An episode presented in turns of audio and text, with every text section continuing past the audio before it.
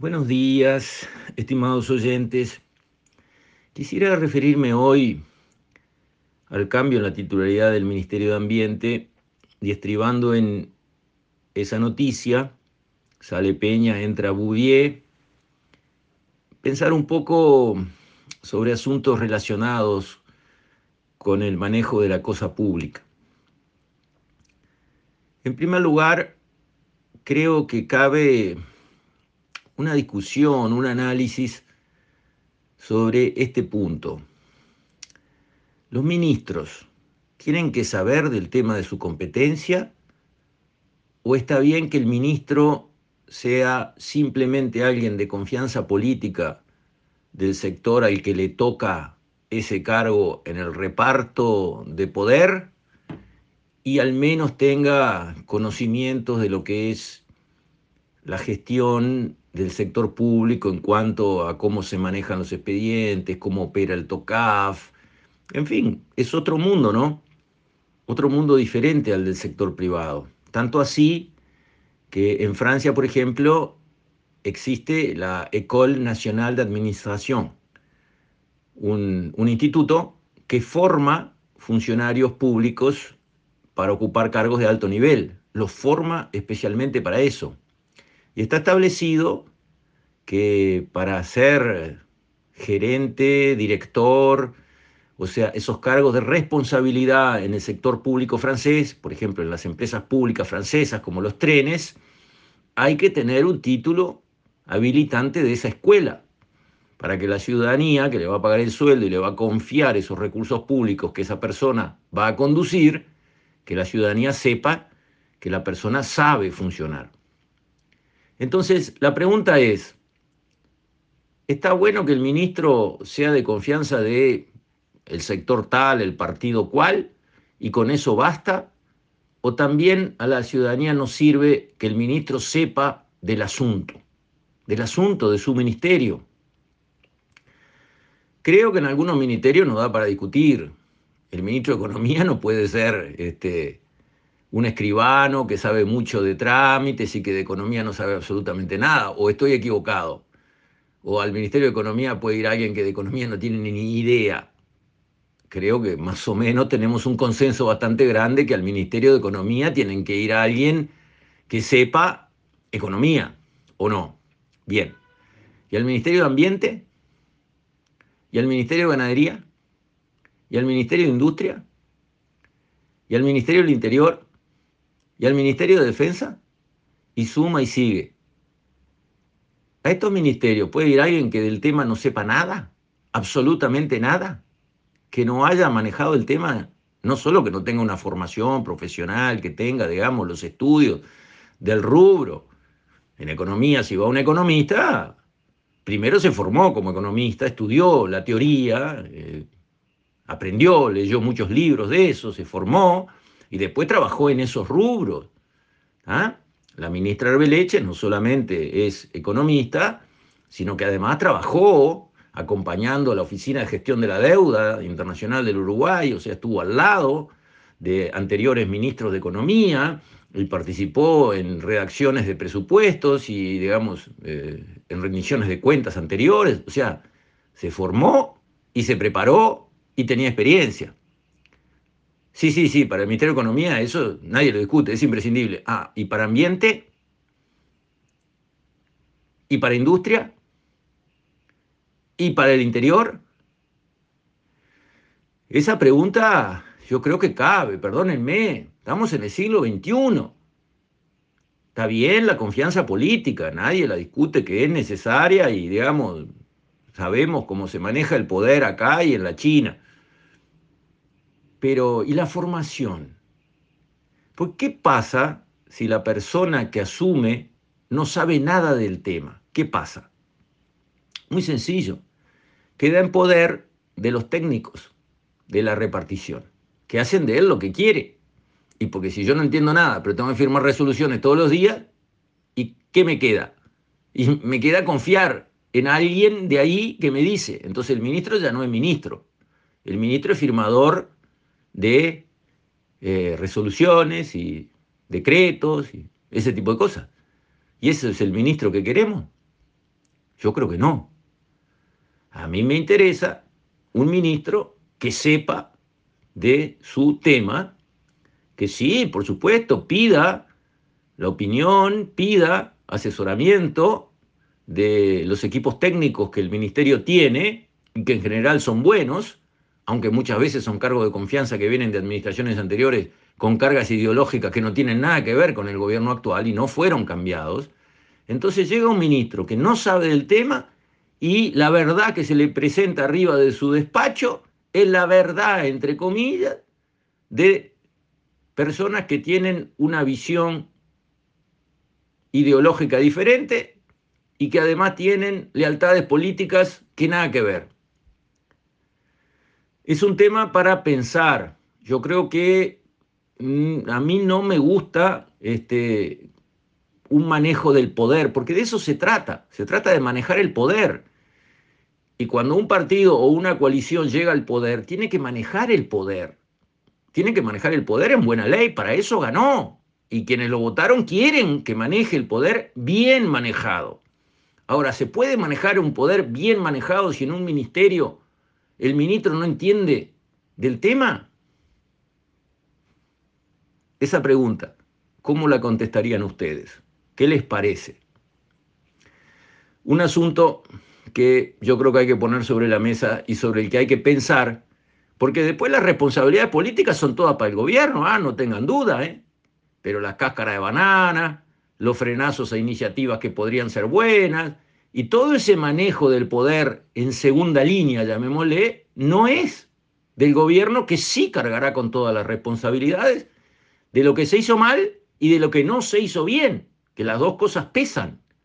Si sale una cosa mal hecha, culpa del gobierno, y si no se hizo lo que había que hacer porque se demoró, se trancó, se enredó, no sé qué, también es culpa del gobierno. Tema para reflexionar. Y yo encuentro que estamos mal en este aspecto en algunos lugares, en otros no, como digo, yo me sorprendí muy gratamente, pero muy gratamente, de la gestión de la ministra Arbeleche. La verdad, y lo digo a los cuatro vientos. Superó en mucho las expectativas que yo tenía cuando fue nombrada.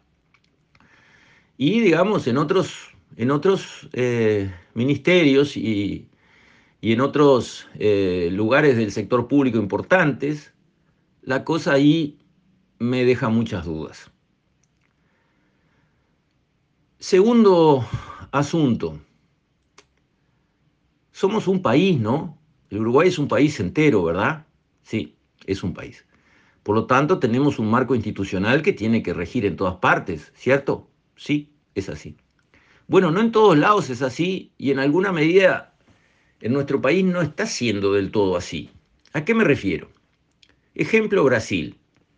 En Brasil la constitución establece normas básicas que tienen que valer para todos. Correcto. Es así en todas partes del mundo. La constitución vale para todos y cambiarla es complicado. Bien. Pero en Brasil, a diferencia de, otras partes del mundo, la ley de cada estado puede marcar normas más severas que la de la constitución. No menos, pero sí más severas. ¿What? Pero donde se llega ya al absurdo es que los municipios de cada estado en Brasil pueden marcar normas más severas por sí y ante sí que la ley estadual. Entonces, ¿qué pasa?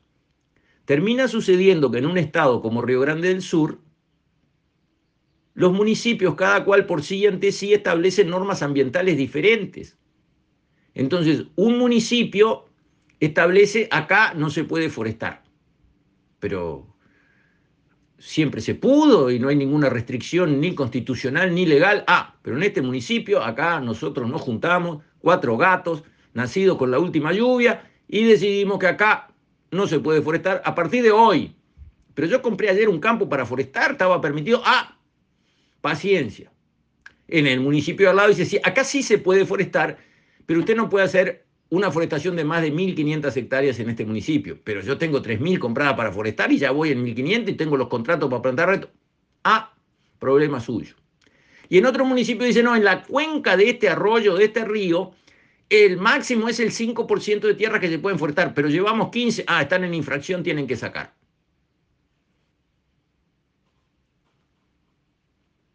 ¿Qué pasa con los inversores privados en un ambiente así?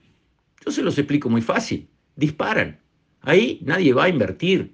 Cuando los municipios pueden hacer lo que se les cante en base a cuatro votos locos, que mañana pueden cambiar, pero que entre medio tienen fuerza de ley adentro de ese municipio y hacen destrozos institucionales. Así se perdió, digamos, Río Grande del Sur, una industria papelera enorme que le venía, mucho más grande que la uruguaya que ya tenemos, que es poderosísima y enriquece a nuestro país, se la perdieron. Toda esa industria que llegaba con plantas y con forestaciones importantes, se la perdieron por esto que les estoy contando. ¿Qué está pasando en el Uruguay? Bueno, en Uruguay tenemos nuestras leyes nacionales que están vigentes y obligan a todos y a todo. Pero esas leyes no están muy coordenadas, no, no están alineadas. Por ejemplo, tenemos nuestra ley de promoción forestal, tenemos nuestros suelos de prioridad forestal que están medidos y calibrados como tales a nivel nacional, y después tenemos normas ambientales que van en contra de lo que la declaración de prioridad forestal de un suelo dice. Porque si un suelo lo declaramos de prioridad forestal, ¿tiene sentido que ambiente diga, no, ese suelo no se puede plantar? bueno, pónganse de acuerdo. Porque la prioridad de forestación tiene que abarcarlo todo, incluso la mirada ambiental. Pero a la vez y de primera, no puede ser que esto es prioridad forestal, pero esto no se puede plantar. No, pónganse de acuerdo, ajusten y lo que es de prioridad forestal, nadie más tiene que preguntar, ni analizar, ni dudar, ni someter a, una carpeta, a estudio, nada. Que se haga todo y se establezca algo a nivel nacional que vale, donde están representadas las distintas visiones. Si este suelo tiene mucho riesgo de tal cosa, entonces por tal motivo no conviene que se haga tal otra, entonces ambientalmente sí o ambientalmente no, todo eso se cocina hasta llegar a un resultado que es nacional, donde las normas se alinean. Primer tema a nivel nacional. A nivel nacional nuestros marcos legales no están alineados. Uno apunta para el norte y el otro apunta para el sur. En el mismo país, en el mismo momento histórico, sobre los mismos eh, territorios. Y a eso se le agrega que la ley de ordenamiento territorial le da a las intendencias la posibilidad, la potencia de establecer, como en Brasil los municipios, sus propios criterios en cuanto a estos temas. Entonces, un suelo de prioridad forestal, el mismo suelo que está en el departamento A, se puede plantar sin problema, y cruzando la línea, si está en el departamento B, ah, no, ahí no se puede plantar. Esto está pasando en el Uruguay de hoy, no se confundan. Hoy está pasando algo así. Con lo cual tenemos a nivel nacional leyes que digan sí, vaya para allá, otras leyes que para el mismo terreno dicen no, venga para acá, y todavía en el intendencia después dice nada que ver, se hace así como digo yo. Eso es berreta. Eso es de república bananera. Eso no sirve para un país en serio, que quiera traer inversiones, que siempre se jactó de estabilidad y claridad, porque no solo hay que ser estable, si uno tiene una institucionalidad estable, pero es una madeja de cosas que no entiende nadie, entonces la estabilidad no sirve para nada. No solamente la institucionalidad tiene que ser estable, cosa que Uruguay se jacta de tener una, institucionalidad estable, cosa que no es tan así, porque venimos cambiando cosas a cada rato, el tema forestal lo cambiamos 20 veces, con la ley de ordenamiento territorial volcamos otra cantidad de cambios por arriba a cada rato.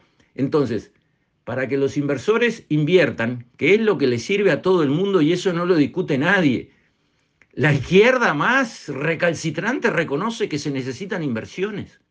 Yo les explico cómo piensan los inversores por si no les queda claro.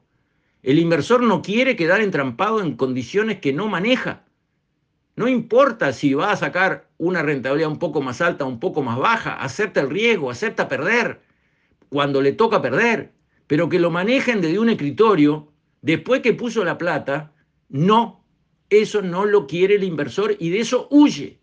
Y huye y huye. Y ¿saben qué? Lo digo yo con toda razón. Entonces, este es un tema que hay que revisar. Y para esto se precisa liderazgo. Yo le pido al presidente la calle Pou que use su liderazgo institucional. Es el presidente y manda a todos los ministros. Y se hace lo que él indica o el ministro se tiene que ir, porque eso es ejercer el poder y para eso está él ahí. Entonces, que él ponga su liderazgo al servicio de una institucionalidad sensata, simple, moderna, estable, entendible y que tenga lógica, que sea razonable, que no tenga este tipo de baches, de desencuentros y de resultados ilógicos como estamos empezando a tener en nuestro país. Con esto, estimados oyentes, me despido. Hasta mañana, si Dios quiere.